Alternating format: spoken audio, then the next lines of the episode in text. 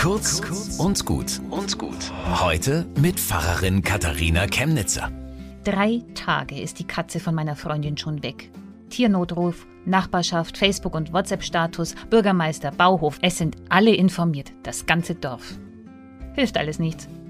Die Nerven liegen blank, überreizt vom Suchen, Rufen, Horchen in die Nacht hinein. Dazu die Vorwürfe. Hätte ich sie nicht rausgelassen oder wenigstens den GPS-Tracker gekauft. Am Tag 1 mache ich noch Mut. Tag 2 spende ich Trost.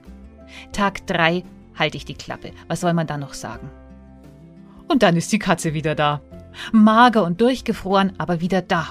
Freudentränen und totale Erschöpfung. Auch ein bisschen Wut. Aber egal, Hauptsache die Katze ist wieder da. Halleluja. Ich bin immer wieder verblüfft, wie uns Verlieren an die Grenzen bringt. Als würde sich unsere ganze Existenz nur noch ums Verlorene drehen. Der Geldbeutel, der Schlüssel, das Einschreiben.